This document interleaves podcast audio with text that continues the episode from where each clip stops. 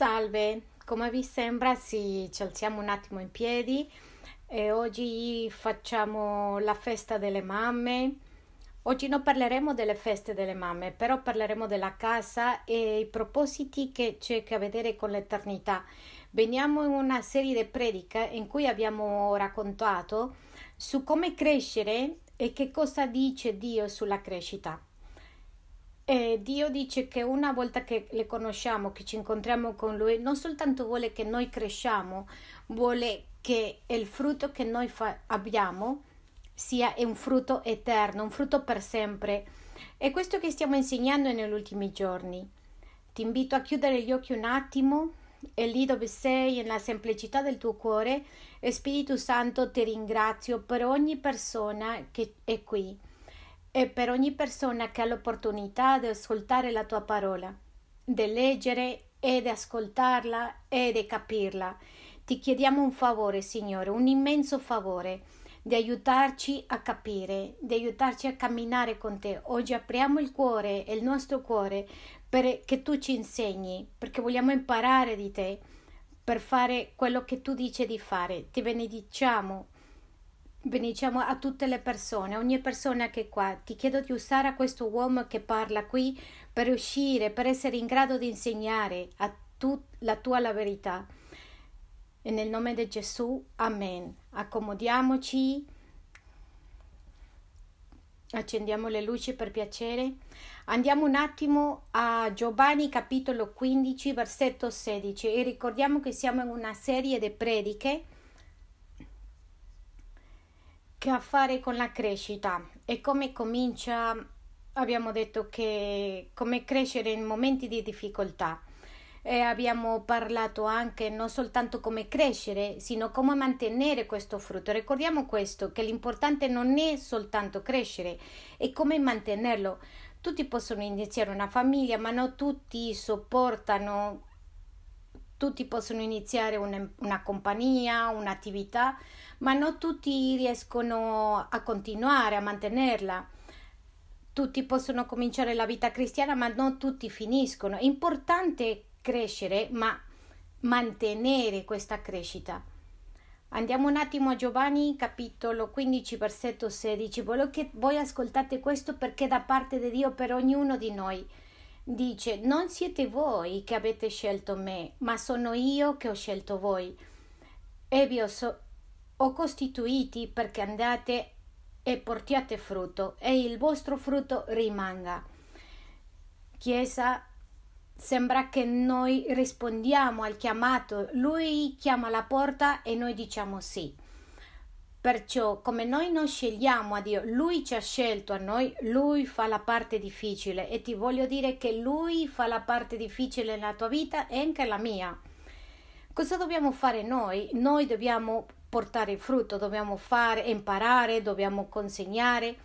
Infatti voglio fare un parentesi e dire che ogni persona che cammina con Dio deve portare un frutto, deve fare un frutto, in qualche aspetto deve fare. Non in tutti, ma perché? Perché ogni persona che cammina con Dio c'è una relazione con il Signore Gesù Cristo, deve portare un frutto perché Gesù stesso è la vita e la vita è come un seme che dove, dove va, dove porta un frutto. Andiamo un attimo, ascoltiamo quello che dice. E vi ho costituiti perché andiate e portiate frutto. Questo dice che il Signore vuole e aspetta, manda a che diamo un frutto. Dare un frutto è in tutti i sensi, non soltanto nella chiesa, in casa, nello studio, nel lavoro, in tutto quello che facciamo come persone. Lui vuole che portiamo un frutto guardiamo co- che classe di frutto lui ci chiede. È importante che tu osservi e capisci quello che dice lui nella parola. E il vostro frutto rimanga affinché tutto quello che chiederete al Padre nel mio nome, egli ve lo dia. il frutto che Dio vuole è un frutto per sempre, è un frutto eterno ci sono frutti che sono per sempre e quelli che non sono per sempre. L'abbiamo chiamato eh, i frutti terrenali, non, non vuol dire che sono frutti cattivi, sono frutti terreni a corto, a corto durata, che durano poco, e altri che sono eterni. E lui dice che lui vuole un frutto non qualsiasi, lui vuole un frutto eterno. Guardiamo cosa dice l'ultima parte in, in, del versetto. Affinché tutto quello che chiederete al Padre nel mio nome, egli ve lo dia. Noi capiamo che quando Lui ci ha scelto, noi quello che dobbiamo fare è portare un frutto, dare un frutto, che deve essere un frutto che somiglia agli scopi eterni. Gli scopi eterni. Quindi la domanda che facciamo oggi è che classe di frutti hai tu? Che tipo di frutta ha la tua vita? E comincia con la tua carriera, con i tuoi figli, con i tuoi studi, con quello che stai facendo, non importa, inizia con quello che fai nella chiesa, che classe di frutti ha la tua vita in questi momenti, che cosa stai facendo, che mostra la tua vita. Sono frutti corti, frutti medi, o frutti a lungo, a lungo termine o frutti eterni. Sì, voglio che tu pensi molto bene questo, perché questo stiamo parlando il giorno di oggi. Andiamo un attimo al Vangelo secondo Luca 16, versetto 9 e ci dà una chiave il Signore Gesù Cristo, quello che Gesù ci insegna sulla vita cristiana e ascoltate la chiave, così speciale e diversa a tutto ciò che vediamo. E io vi dico, fatevi degli amici con le ricchezze ingiuste. Usate, usate la carriera, la tua vita, tutto quello che c'hai a livello terrestre. Perché quando esse verranno e man- verranno a mancare, quelli vi ricevano nelle dimore eterne.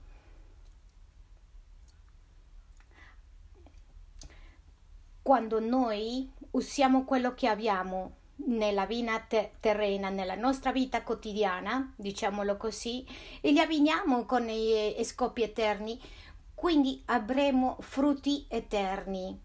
Ripetiamo insieme, frutti eterni, più forte, frutti eterni. Questi frutti eterni è ciò che dobbiamo ottenere. Anche non sappiamo cosa significa quello che desideriamo, tutti diceva all'inizio sta cercando la benedizione, avere qualcosa a lunga durata, a lungo termine, un matrimonio forte, bello, figli che, che studiano, che sono un successo. Per questo Dio sa che la lezione è abbinare gli scopi terreni con gli scopi eterni sono gli scopi terreni quelli che diciamo quali sono gli scopi terreni? L'università la scuola il lavoro il guadagnare soldi. Sono scopi sbagliati? No non sono scopi sbagliati. Avere un fidanzato avere una moglie un marito è uno scopo sbagliato? No. Ma sono sbagliati quando io non vivo per gli scopi eterni questi scopi terreni sono, devono essere abbinati con gli scopi eterni per dare una, un lungo termine. Tanta gente mi ha chiesto la settimana scorsa come, come posso fare, come posso abbinare tutto con questi scopi eterni con questi scopi terreni o gli scopi celesti e noi abbiamo detto che è molto facile e oggi userò lo stesso esempio che abbiamo usato la settimana scorsa e voglio che tu pensi che lo scopo nella tua vita, anche se non lo, lo so che non è il tuo scopo, ma oggi è soltanto un esempio. Diciamo che il tuo scopo nella tua vita è comprare una casa con tre camere. Per secondi pensiamo, immaginiamo questo, tre stanze, una casa, due piani, insomma bella, quindi questo è il tuo scopo terreno. Tu inizi a studiare per acquistare questa casa con tre camere. Poi lavori per comprare una casa di tre camere di letto, risparmi per comprare questa casa e ogni mese compri le tende perché vuole questa casa di tre stanze, poi compri tre letti, perché vuoi questa casa con tre camere e compri scarpe per camminare dentro questa casa, ti trovi un fidanzato, una fidanzata per eh, vivere in questa casa con tre stanze. Hai due figli perché è una casa con eh, tre camere di letto e tutto nella tua vita si concentra in questo scopo. Dallo stesso modo è la vita e gli scopi terreni. Quando tu impari a amare a Dio, tutto ciò che fai nella tua vita ti indirizza attraverso lo stesso filtro e fai di tutto per fare per far amare a Dio. Te lo presento in un altro modo. Tu ti alzi al mattino e dici: Wow, Signore, grazie. Voglio imparare che al mattino voglio ringraziare e riconoscere che ti amo e voglio espressarti il mio amore. Quindi tu ti alzi, ti inginocchi, preghi o semplicemente fai un respiro profondo e dici grazie, sono vivo. Poi al pomeriggio o esci al lavoro e mentre vai a lavorare dici grazie per il mio lavoro, Signore. Non è soltanto per me, è per te. Voglio imparare a amarti in questo lavoro. Sai che c'è un, un collega a lavoro che è triste, ma lo voglio animare e le voglio dire che credo in te e magari cambia la sua vita. Quindi questa persona vede, fa questa connessione con, con la voglia di amare a Dio. Tu vai alla chiesa e fai per amare a Dio, abbracci i tuoi figli e li disciplini perché tu ami a Dio. Tu fai la spesa perché? Perché ami a Dio. Tutte le decisioni che tu fai ogni giorno e si concentrano in amare a Dio. Tutti questi scopi terreni durante la giornata e che sono scopi di, uh, che sono brevi, a breve durata, tu lo puoi abbinare con le scopi eterni.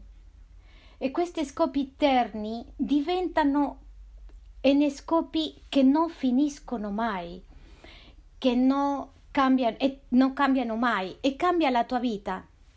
Quindi voglio che tu pensi, perché è molto importante, stiamo conoscendo gli scopi più importanti nella vita cristiana e tra poco ti presenterò. Tu ti chiederai come so che questo sarà un successo, come farà un frutto. Allora ti dico due cose. Prima, considera il Signore Gesù Cristo. Sono passati duemila anni e il suo impatto ancora è molto forte che siamo tu, io e io seduti qua a parlare di lui. Lui è l'eternità. Lui è il principio eterno. Immagina l'impatto se ha funzionato a lui, come non può funzionare a te? Allora pensa velocemente in, una, mm, in un'azienda che è stata creata 20-40 anni. Queste aziende tendono a sparire. Pensa a un istituto che ha 200 anni. Dimmi quanti istituti ci sono oggi che durano 2000-3000 anni. La Bibbia ci dice che la parola non accadrà, tutto accadrà ma la parola di Dio non accadrà, rimane, rimanerà sempre perché ha un scopo eterno.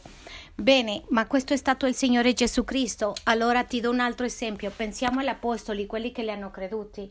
Fino ad oggi possiamo leggere su loro e lui, loro continuano a trasformare le nostre vite. Tu dirai, pastore, ma ci sono altri modi di trasformare la vita?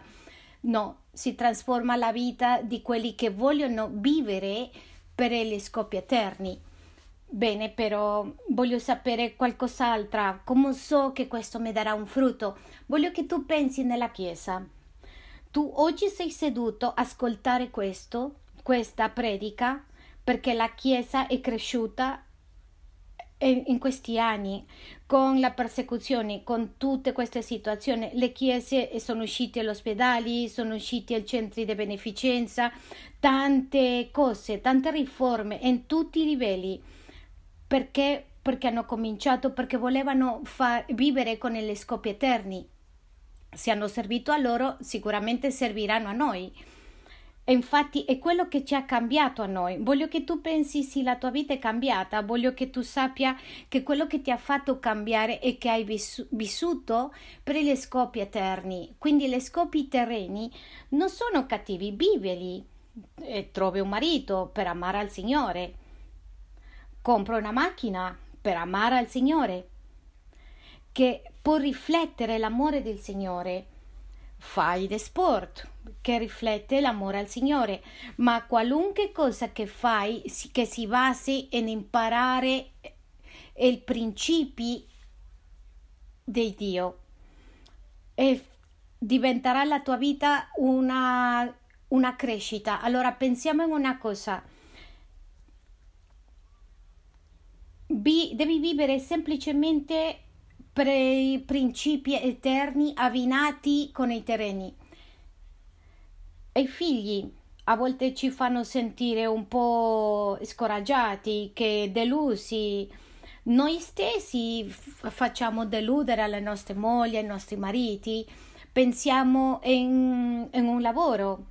Magari tu dici, eh, ma a me quello che mi riempie è questo lavoro. Magari perdi lavoro e tutto è crollato proprio. A volte dice io mi soddisfo con i soldi perché i soldi mi fanno sentire felice. No, i soldi è un tipo di Dio e quando sparisce i soldi, quando spendi tutti, che cosa succede? Tanta gente si vuole uccidere e che succede? Che fino lì arriva la, la vita. Perché? Perché non si può vivere eternamente o mantenere questa crescita con qualcosa che è terreno, deve essere abbinato con gli scopi eterni. E per questo è molto importante che tu e io capiamo quali sono i principi eterni. Andiamo un attimo alla nostra Bibbia, alla lettera dei Colossesi 3:23. Volevo fare un parentesi e dire qualunque cosa tu faccia devi farlo bene e devi farlo secondo gli scopi eterni. E dice, qualunque cosa facciate, fatela di buon animo, come per il Signore e non per gli uomini. Che cosa, che cosa chiara, che cosa bella dice. Vediamo il versetto 24. Sapendo che dal Signore riceverete per ricompensa la eredità, servite Cristo il Signore. Quindi il Signore ci insiste che tutto quello che facciamo dobbiamo farlo con gli scopi eterni. I prossimi minuti ti insegnerò quali sono questi scopi. Il primo scopo l'abbiamo visto la settimana scorsa è di amare a Dio. Amare a Dio, ripetete con me. Il primo è amare a Dio. Amare a Dio non è soltanto cantare, quello che facciamo in questi momenti, no. Amare a Dio è tutto quello che fai durante la giornata, la giornata che si riflessa eh, nella tua vita. Il re Davide, Davide era, eh, amava tanto, tanto a Dio che tante volte eh, lui era governante e lui diceva voglio cambiare la tua casa ti voglio fare una casa e lì proprio gli ruba il cuore a Dio perché lo amava tanto. Ti voglio fare una casa. E lui gli dà una, una nuova generazione. Non è soltanto cantare a Dio, non è soltanto cantare, pregare, no, è fare tutto per lui. Quello che abbiamo vissuto con Sandy è che lei è un modo di esprimersi, si è commossa perché stava sperimentando la presenza dello Spirito Santo. Andiamo un attimo a, al Vangelo secondo Marco 12, versetto 28. L'hanno chiesto a Gesù qual è lo scopo più importante sulla terra e Gesù cosa rispose?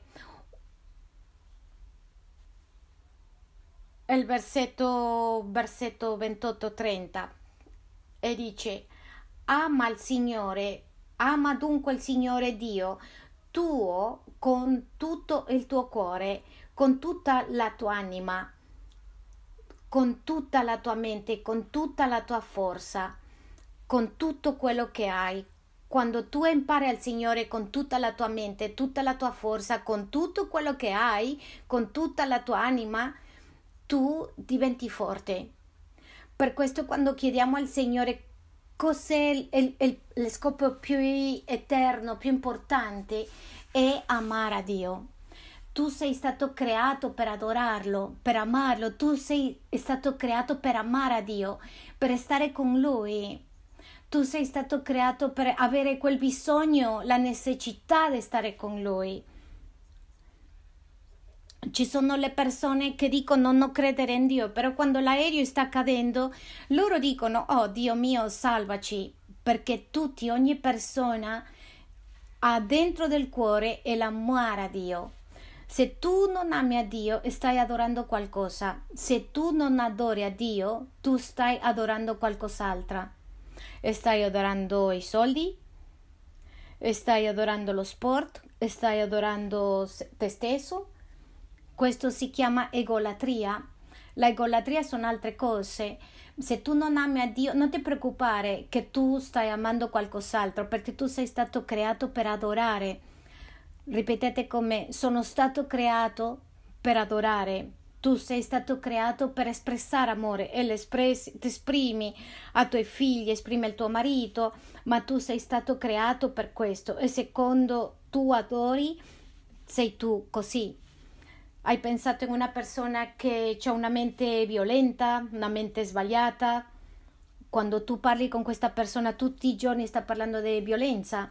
Pensate in una persona che ama i soldi. Tutto il giorno parla di soldi. Pensate a una persona che ama le cavolate. Tutto il giorno pa- parla di cavolate. Pensate in una persona che adora Dio tutto il giorno parla di Dio, una persona che adora i figli, tutto il giorno parla dei bambini. Ci siamo? Ma se tu stai adorando qualcosa, anche se dici no, non sono d'accordo, tu ti renderai conto che adorerai qualcosa. E, e questo si riflessa nel tuo stato bancario. Allora, il primo scopo della vita eterna è amare a Dio, il secondo è conoscere a Dio. Quando una persona ama Dio, inizia a cambiare. Ti posso dare un esempio. Prima di conoscere a Gesù, veniamo fatti male, deboli, proprio le cose non va bene, ci sono cose che vanno bene, ma di nuovo sbagliamo e cadiamo nello stesso buco, come dice quella canzone, sono, es, mi sono inciampato di nuovo nella stessa pietra, nello stesso sasso, ma dopo comincia a crescere, a diventare più forte. Per quello una persona che impara a amare a Dio, a, fa, a esprimere l'amore, questa adorazione e stare con Lui quando veramente vuoi esprimere l'amore a Dio, quella persona con il tempo diventa sempre più forte e diventa più forte che la gente lo guarda e dice mm, io non lo sapevo che stavi così bene, che cos'è successo? E che tu stai diventando più forte, la tua vita familiare diventa più forte, qualcosa nella tua vita succede che ti cambia, che stiamo diventando molto forti attraverso l'adorazione, de, l'espressione del nostro amore a Dio. So, eh, espressare l'amore a Dio è come sono le acque di, in quelle piscine proprio che, che diventi nuovo, è la stessa cosa, come un manantiale Voglio che tu cominci a provare in casa tua ad espressare questo amore. Voglio crescere i miei figli perché voglio amare a Dio, perché voglio che loro diventano adoratori di Dio. Se tu cominci a amare la tua moglie, a trattare la moglie e il marito di un modo diverso, il tuo matrimonio si, diventa più forte e tutto migliora. E nel lavoro la stessa cosa. La gente comincia a vedere il favore, la grazia di Dio in te. Perché? Perché noi diventiamo adoratori e questo è uno scopo eterno. Quando cambia il nostro cuore è la cosa più difficile. La Bibbia dice che il cuore di tutte le cose è la cosa più che ti, che ti inganna proprio secondo scopo eterno è conoscere a Dio. Conoscere il mondo è il secondo scopo più importante. Abbiamo detto che è possibile amare a Dio ma non conoscerlo. Abbiamo detto che c'è gente che ama Dio ma non lo conosce e l'abbiamo detto in, in Giovanni 4, versetto 23.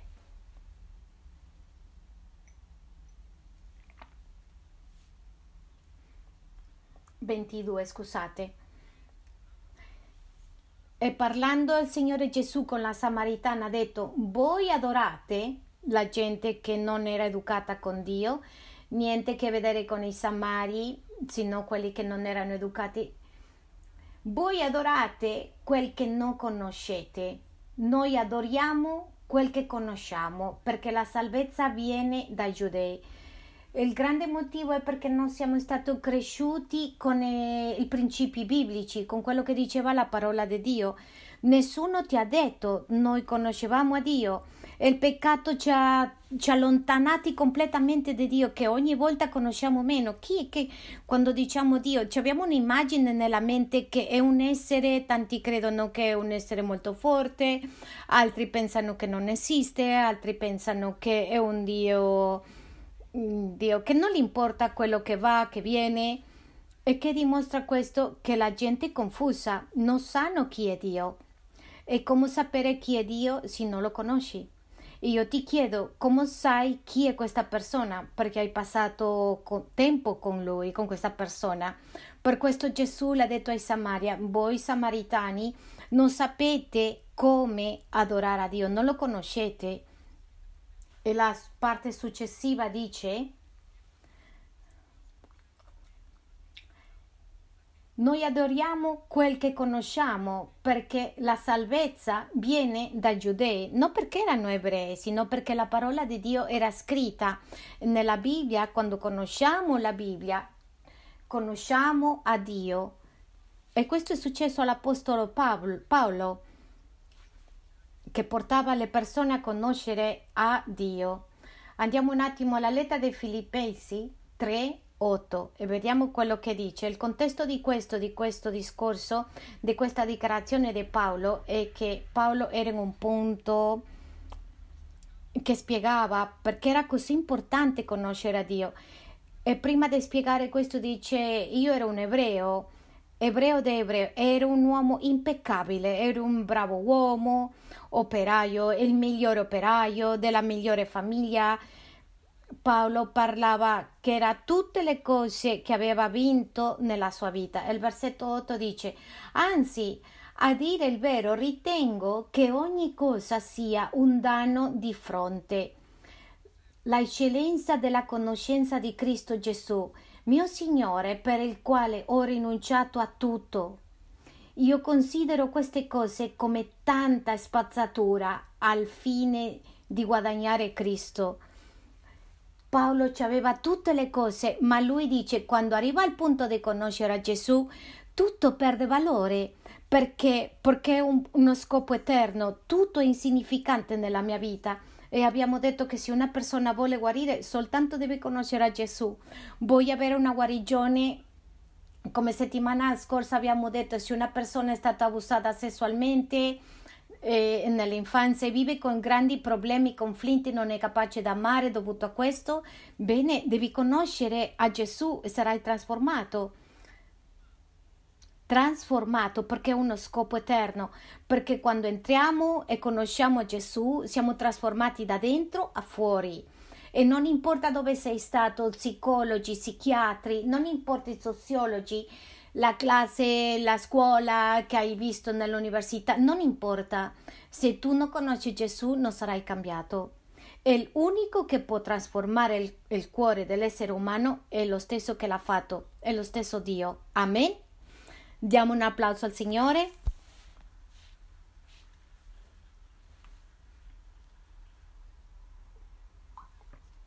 Per questo dice nel versetto 8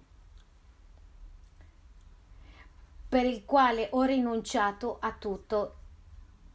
Io considero queste cose come tanta spazzatura al fine di guadagnare Cristo. Senti, se tu stai vivendo una situazione che c'hai un'addizione, nel momento che tu conosci Gesù, tu consideri questo come niente.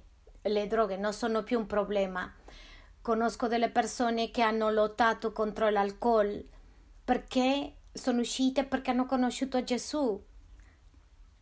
Tante persone che hanno conosciuto Gesù hanno lasciato queste addizioni, trovano una forza che non la famiglia, i figli, la moglie, il marito, perdere il lavoro le fa toccare un fondo. Quando conoscono Gesù sono cambiati completamente, sono trasformati. Tutto quello che la scienza e tante cose non possono fare, il Signore va più in là, va oltre perché sono propositi eterni e il Signore può cambiare. Paolo aveva ragione quando ha detto tutto questo perde un valore e considero spazzatura al fine di guadagnare a Cristo. Quando sto parlando di, guadagna- di vincere a Cristo, non sto parlando di un premio, sino di conoscerlo. Quando una persona dice ho conosciuto Gesù e mi sono innamorato, lui cambia tutto.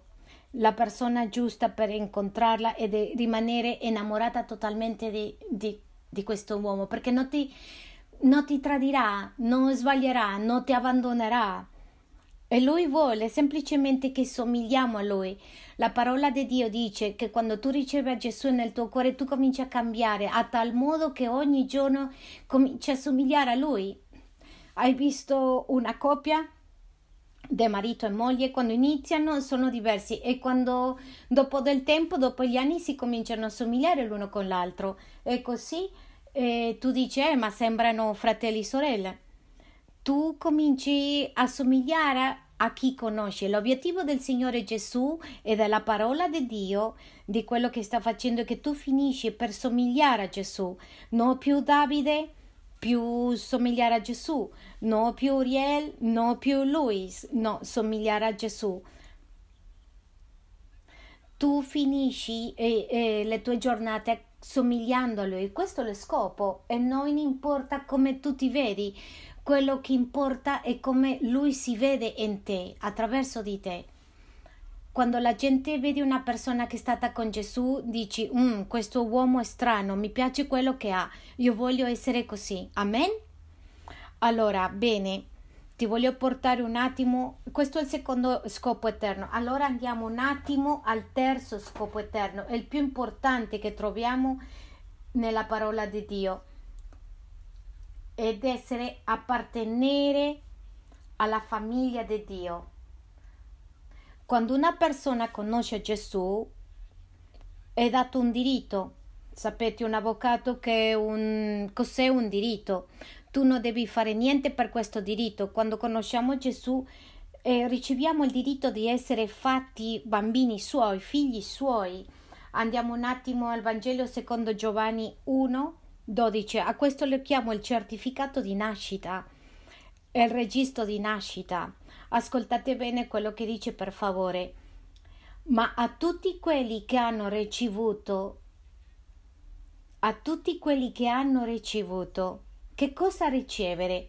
A tutti quelli che hanno creduto in Lui, a tutti quelli che hanno detto Gesù Cristo ti ricevo nella mia vita, a tutti quelli Egli ha dato il diritto di diventare figli di Dio a quelli ciò che credono nel suo nome. Quando una persona crede in Gesù e lo segue, è dato un diritto, subito diventa un figlio di Dio. In questo momento la persona riceve la paternità, ritorna, viene restituita la paternità di Dio. Questo è un diritto perché tu l'hai ricevuto e non devi fare niente, non devi fare altro. Questo è uno scopo perché devi vivere imparando a fare parte della famiglia di Dio. Alcuni dicono io sono figlio di questa casa e non sanno come stare nella famiglia di Dio. E questo è ragionevole, è normale. Perché? Perché tu non sai com'è Dio come papà. Quindi parte dello scopo della tua vita più importante è imparare a stare, a, a essere figlio di Dio.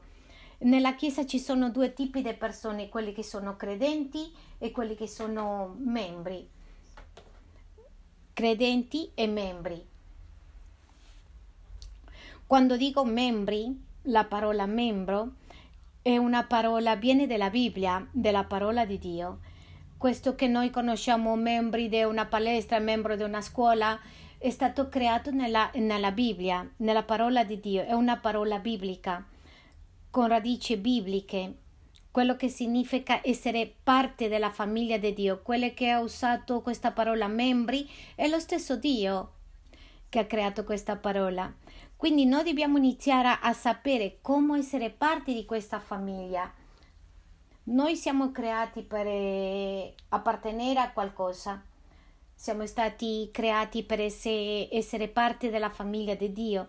Per questo nella Chiesa ci sono due tipi di persone, i credenti e quelle persone che sono membri delle chiese o che sono figli della Chiesa. La differenza è che tra il credente e un spettatore, il membro o figlio della Chiesa o il figlio di Dio è una persona che è un contributore. Uno es- aspetta e non si coinvolge e l'altro semplicemente contribuisce perché si sente che apparti- e forma parte della casa. Parte di questo, di questo scopo eterno è iniziare a conoscere la famiglia. Se io ti metto in una famiglia, in un posto dove sei, e le dicevo che Dio c'ha tante famiglie. Quando Dio pensa, eh, pensa nell'essere umano, pensa in famiglia, ma tutto il mondo vuole appartenere a qualcosa quando la gente appartiene a una squadra di calcio, a un paese, si sente orgoglioso, eh? guardate io vengo di questa parte, io voglio appartenere a un gruppo di, di pensatori, tutti vogliono, cer- stanno cercando dove appartenere, tutti cercano un posto dove stare, a, a dove appartenere, la tua casa, la tua cultura, la tua origine, anche i ragazzi che sono un po' persi vogliono appartenere a una banda. Tutti appartengono a un gruppo. Perché? Perché quando appartengono apparteniamo, abbiamo qualcosa che si chiama una soddisfazione nel nostro, nella nostra identità. Vi racconto una storia.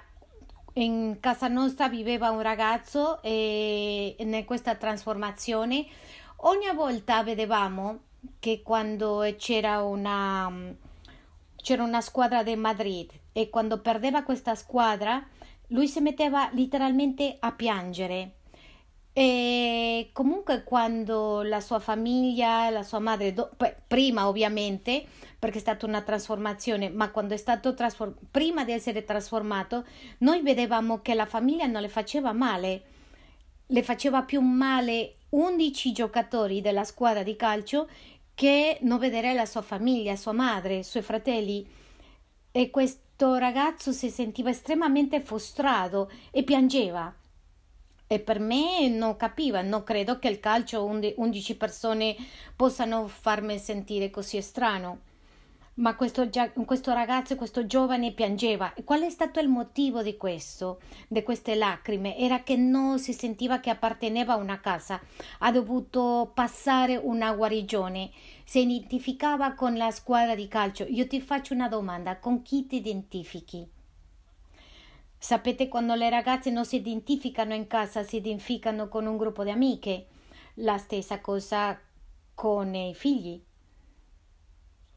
gli adulti si identificano con un gruppo di calcio, un gruppo di lavoro, ma sempre ci stiamo identificando con qualcosa. E Dio lo sa.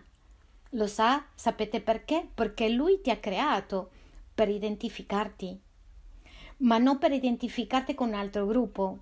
Guardate quante lingue, quante nazioni, quante culture ci sono ognuno difende la propria cultura difende la repa, difendono il cibo che ritengono che è meglio. Io conosco la stessa repa ovunque in Sud America, in Spagna e tutti dicono, ognuno dice che la, quella del suo paese è meglio e tutte mi sanno uguali, ma tutte sono fatte in modo diverso, ma tutti difendono perché? Perché vogliono appartenere a questo.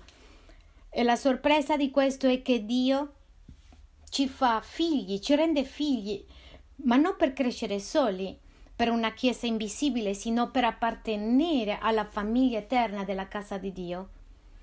Tu appartieni, lo scopo di Dio nella tua vita è che tu appartieni alla sua casa. Per questo ci sono tante chiese di tutti i colori, di tutti i sapori, chiesa russa, chiesa cina, perché non siamo in una chiesa giapponese, perché non siamo in una chiesa africana, perché Dio ha creato una chiesa con le caratteristiche che noi troviamo qui e ci abbiamo chiese dappertutto, con queste che gestiscono finanze, eh, guarigioni, chiese che studiano, chiese finanziarie, chiese che aiutano con le droghe, di tutti i colori e sapori, come la nostra chiesa che è familiare, per trovare un posto dove appartenere. Questo è un luogo di appartenenza, non soltanto questa, e questa è la casa di Dio. È parte del piano di Dio che tu abbia un posto dove tu arrivi e appartieni a questa chiesa, a questa casa che appartiene a Cristo, al corpo di Cristo. È come dire io sono un giocatore di calcio al mondiale e non appartengo a nessuna squadra. Chi può appartenere a una squadra, un giocatore, e non appartenere a una squadra? È come dire io appartengo a una famiglia e non ho moglie e marito o, o figli. Nessuno può fare questo. Dio non ha creato alle persone per stare sole. Questo non è lo scopo di Dio. Dio non vuole la gente che stia sola.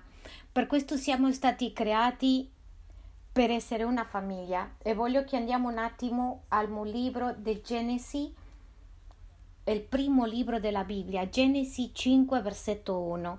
Il primo libro della Bibbia.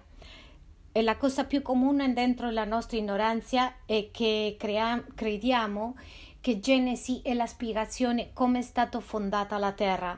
E Mosè ci dice ai, ci dice ai credenti che c'è un capitolo che dice come è stata formata la terra, ma questo non è lo scopo del libro di Genesi. E lo scopo del libro di Genesi lo troviamo nel capitolo 5, versetto 1. E guardiamo qual è lo scopo del libro di Genesi. Voglio che tu capisci qual è la verità della famiglia di Gesù. Ti voglio dire, la famiglia eterna supera molte volte di più la famiglia terrena. Intende questo che la tua famiglia è cattiva? No, noi abbiamo bisogno della famiglia, ma va più in là di questo, va oltre. Quando mm, diciamo dieci, sì, tanti anni, ho condiviso mio fratello, 16 anni condividendo, ero insegnandole chi era Dio, 16 anni insegnargli e riuscire a poter trasmettere la verità. Alla fine non sono stato io, è stato Dio a farlo, ma durante questi anni ho un altro fratello e questo è il fratello, quello che, mm, grande, non conosceva, è il più piccolo. La mia relazione con il mio fratello più piccolo era migliore che con il mio fratello più grande. E la mia relazione è cambiata completamente.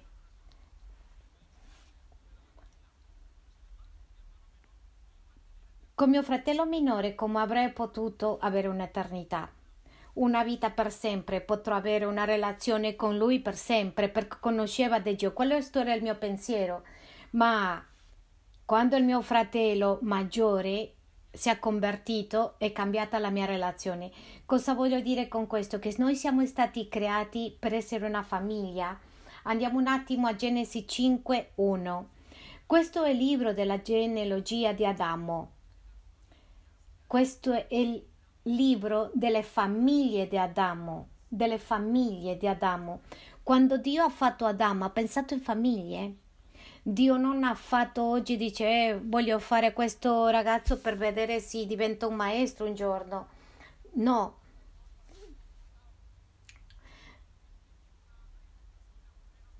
Dio dice io faccio questo ragazzo per fare vigili di fuoco. No, lui dice voglio che la gente viva in famiglia. Guardiamo un attimo questo. Dice questo è il libro della genealogia di Adamo. Nel giorno che Dio creò l'uomo, lo fece a somiglianza di Dio. Perché somiglianza di Dio è la famiglia? Perché? Perché così è Lui. Nell'eternità avremo una famiglia. Quando Adamo e Eva cioè, erano una famiglia, una delle principali cose che noi dobbiamo lavorare in chiesa noi è la guarigione familiare come sono stati i tuoi genitori con te, come era la, la, relazione con i tuoi fratelli, tutto questo si vede nella vita. Non c'è niente che ti segna di più che la tua vita familiare, la scuola, non la scuola, non quello che hai mangiato, non se eri povero o ricco. Ci siamo? Se eri malato, se eri sano, niente impatta, non c'è impatto più che la famiglia. Infatti la famiglia è, que- è la base centrale dell'identità. L'identità è ciò che siamo. La famiglia, tutto quello che accade, tutto quello arriva dalla famiglia, tutto viene dalla famiglia. Ci sono due grandi cose e due crisi che c'è l'umanità. La prima viene dalla lontananza da Dio, che fa, il peccato fa che l'uomo si allontana da Dio. Questa è una crisi grande. Tu vuoi che ti va male nella vita? Non pensate in Dio. È il peccato delle droghe, il peccato dell'abuso, qualsiasi peccato distrugge l'essere umano. Ma la seconda crisi di identità viene dalla famiglia Parte del processo che tu arrivi alla casa di Dio è che insegniamo come essere una famiglia. Non lo dico io, l'ha detto lui.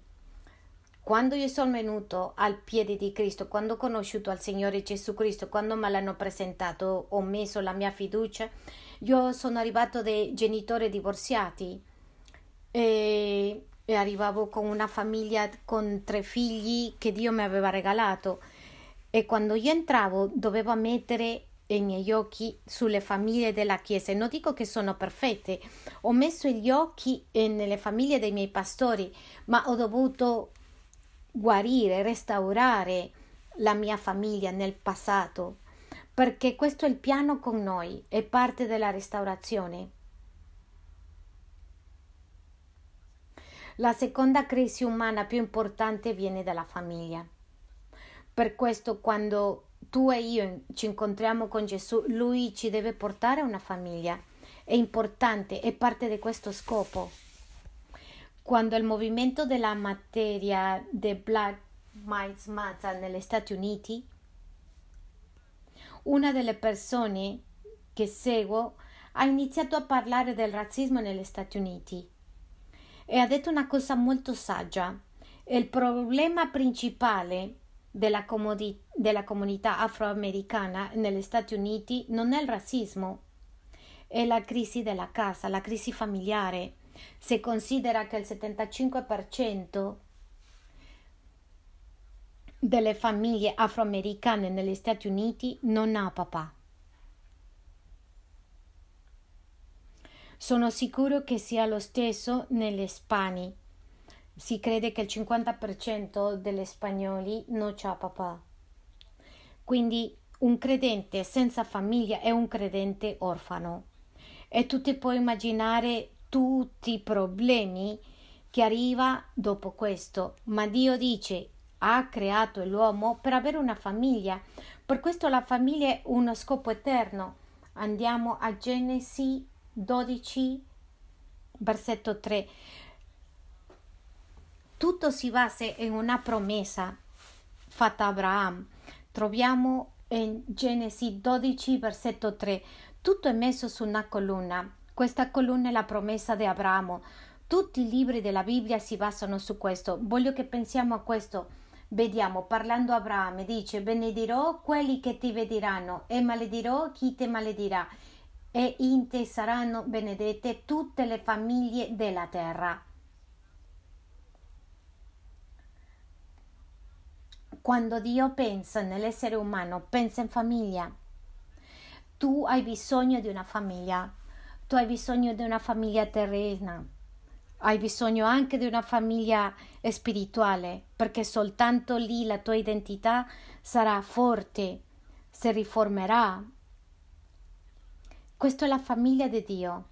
In effetti, lo scopo forte c'è scritto in Matteo 12 46, 48 quando si è avvicinato la mamma di Gesù Maria e i fratelli di Gesù perché Gesù aveva fratelli lo normale era che in mezzo oriente c'erano nell'antico testamento una delle benedizioni di Dio era avere figli.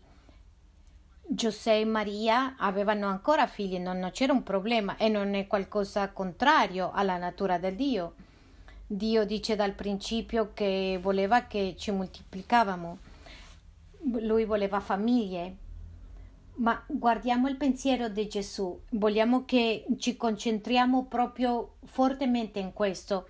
Versetto 48 dice, ma tua madre e i tuoi fratelli sono da fuori che cercano di parlarti. E lui rispose, ma egli rispose a con lui che gli parlava, chi è mia madre e chi sono i miei fratelli? Ed estendendo la mano verso i suoi discepoli disse, ecco mia madre e i miei fratelli poiché chiunque avrà fatto la volontà del Padre mio, che nei cieli mi è fratello, sorella e madre. Guardiamo questo molto importante. Lui stesso ha detto la mia famiglia terrena non è così importante come la mia famiglia eterna. Ma non ti dico e, e per favore capite bene le mie parole io non lo so cosa farebbe senza mia moglie e miei figli, ma sopra questo la, è la famiglia di Dio. E non lo so cosa farò con la mia grande, senza mia grande madre, senza mio grande papà, ma sopra di questo c'è la famiglia di Dio. C'è una famiglia come 50 cugini, 12 ragazzi, 6 zii e sono straordinarie io ringrazio che oggi posso vivere come Chiesa perché a me mi piace tanto, mi affascina la vita familiare perché sento che siamo uniti, lo vivo, lo sento. Allora, qual è il conflitto di essere nella famiglia di Dio? E ti voglio dire che parte del conflitto, uno, è il non conoscere, per questo non viviamo per la parola di Dio, per lo scopo eterno, ma il, l'altro conflitto è non sentire,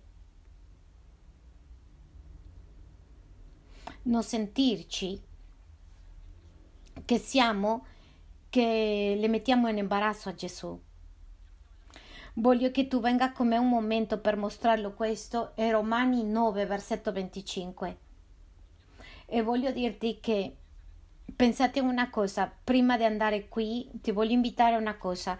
Tu immagini che sei a casa con tuoi fratelli e tuo padre, con tua sorella, e lì da improvviso arriva uno sconosciuto e suo, tuo padre dice arriva questo e tuo fratello. È molto difficile, per me è difficile. Anche tua madre lo riceve come un fratello. Ma pensiamo allora in questo, non soltanto lo ricevono come un fratello, l'hanno dato una stanza come un fratello, l'hanno dato tutto, tutti i benefici come un fratello, ma poi l'hanno messo in, in l'eredità di essere un fratello con tutti i diritti.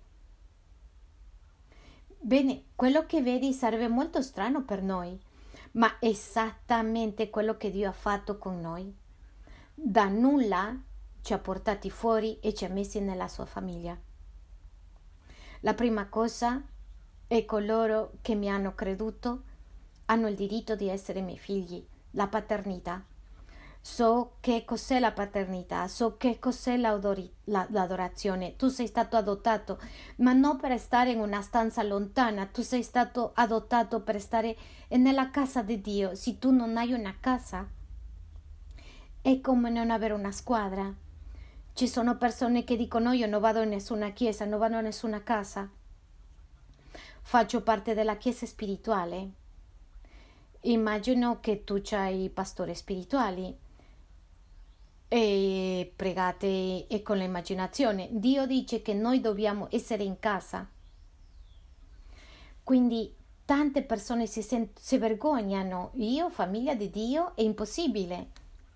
Bene, Andiamo un attimo a Romani, velocemente passo per questi versetti.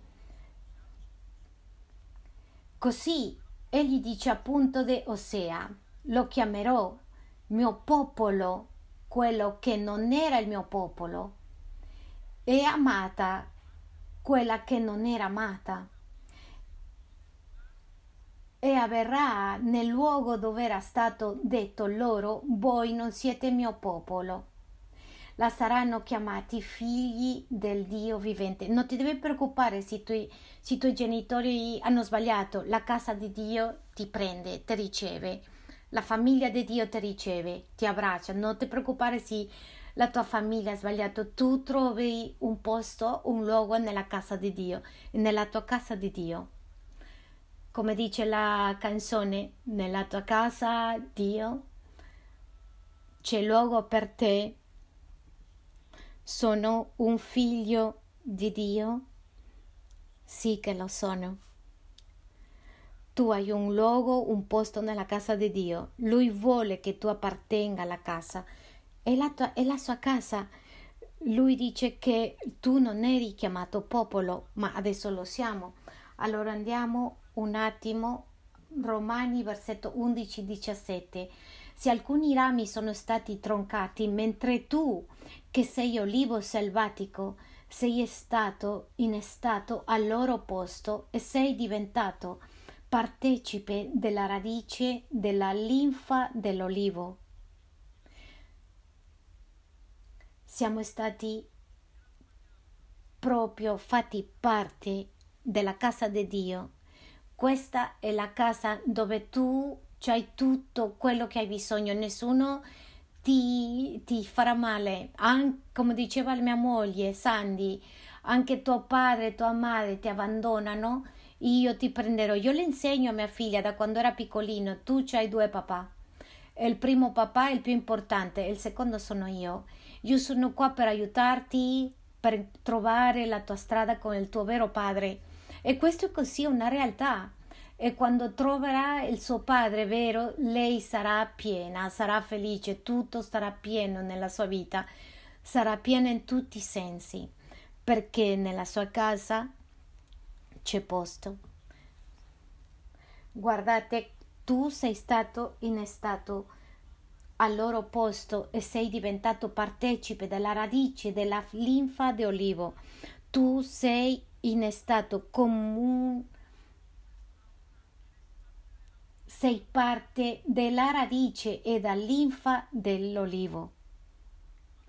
Quando tu ricevi a Gesù sei innestato e ricevi la stessa radice di Dio e ricevi lo stesso, la stessa sabbia, tutto quello, quello che c'è Dio per te. Come non capire questo?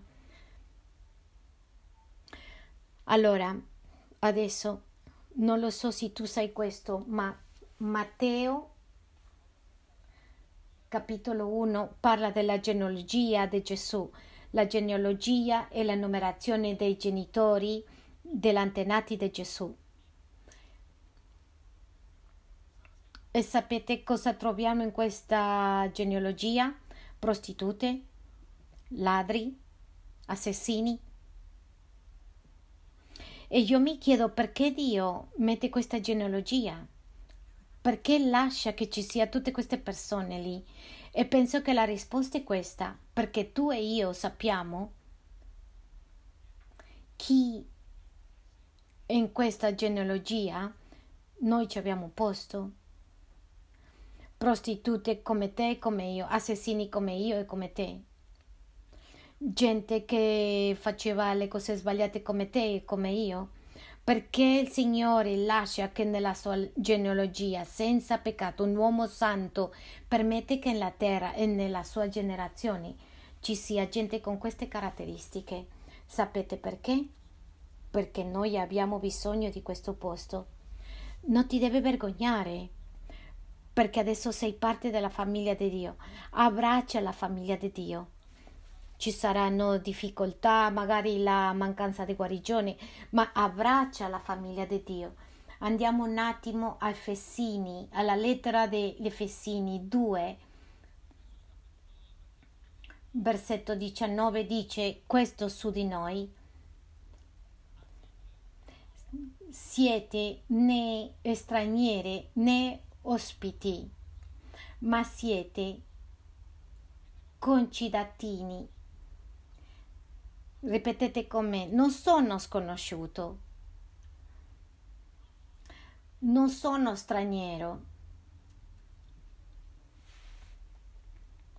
Guardate quello che dice, ma siete concittadini nei santi e membri della famiglia di Dio. Ma sapete la parte che più mi piace? Sono membri della famiglia di Dio di, non dice che sono membri come che si fossero, come se fossero membri della famiglia di Dio. Non dice. Non dice che si sono membri come se fosse qualcosa la famiglia di Dio. Non supporre che entriamo quando diciamo e che la Chiesa è come la famiglia di Dio. No, la Chiesa non è come la famiglia di Dio. La Chiesa è la famiglia di Dio. La Chiesa è la famiglia. Chiesa, in questo momento siamo davanti a uno degli scopi terreni più importanti per noi. Non dice sembra che stiamo entrando a una famiglia. Lui dice siete membri, sono membri della famiglia e dobbiamo essere, essere molto attenti perché quello che leggiamo sono le verità. Non siamo parte come parte di una famiglia, siamo parte della famiglia. È importante che tu lo capisca questo, perché questa è la tua identità e questo è il posto. E finché tu non accetti e vivi per questo scopo eterno, la tua identità non sarà completa. Per questo la diversità fra una persona che è un credente è un membro della Chiesa, una persona che non è un spettatore, pensa alla tua famiglia, tu non lo sei un spettatore nella tua famiglia, tu non vedo, non vedo mamme che sono spettatori, sono parte della famiglia, vedo giovani ragazzi, genitori che non sono spettatori nelle loro famiglie, sono parte della famiglia. Amen?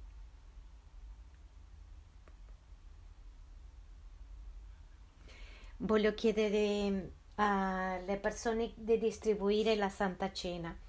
Questo momento molto speciale per eh, prendere la Santa Cena. Cos'è la Santa Cena? La Santa Cena è l'unico simbolo che Gesù ha lasciato. Così possiamo ricordare cosa ha fatto per noi. E questo simbolo ha due elementi. C'è il pane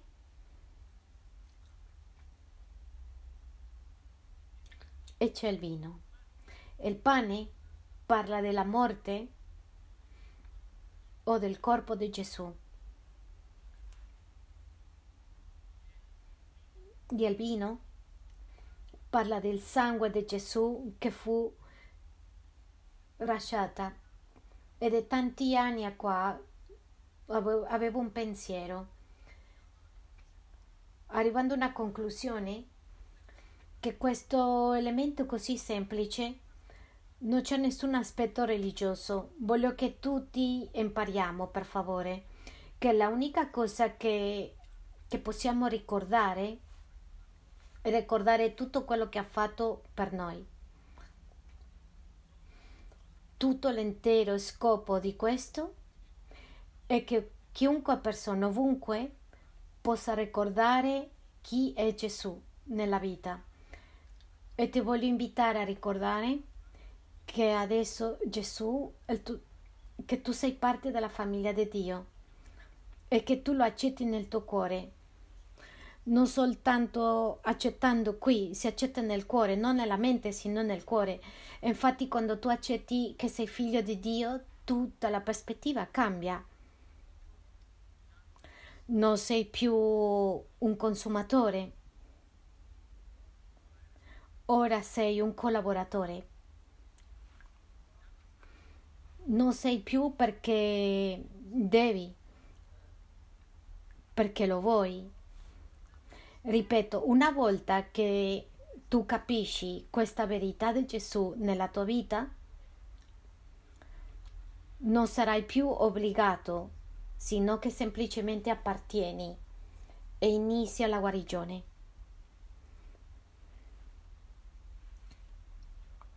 E voglio che tu pensi in questo. Ci sono tanti vantaggi, oltre ad essere adottati nella casa di Dio. Ma alcuni dei vantaggi porterà speranza al mondo quando ti vedono sviluppato e vedono quello che hai. molte ti diranno quello che, quello che hai, io voglio quello che hai tu.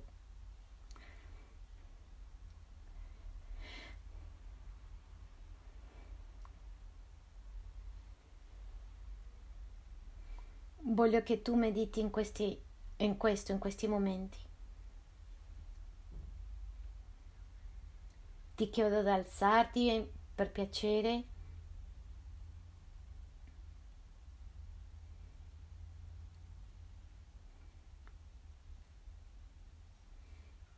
A casa tua, Dio, c'è posto per me.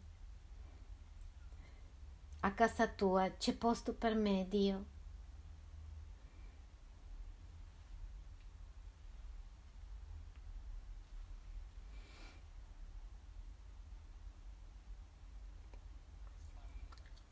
Fai parte della famiglia di Dio. Lui ti chiama. Appartieni e hai bisogno di quel posto in cui sei stato creato. Sei stato creato così. Spirito Santo, vorrei chiederti di ricordarci i tempi che abbiamo cercato di appartenere a tante cose. Da bambini essendo un membro di un gruppo, nella scuola,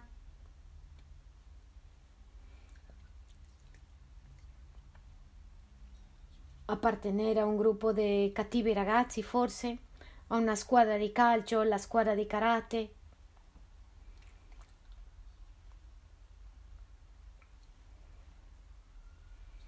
E tu ci, ci chiami, non hai bisogno di niente di un altro gruppo, tu puoi identificarti nella famiglia, nella migliore famiglia, la famiglia di Dio.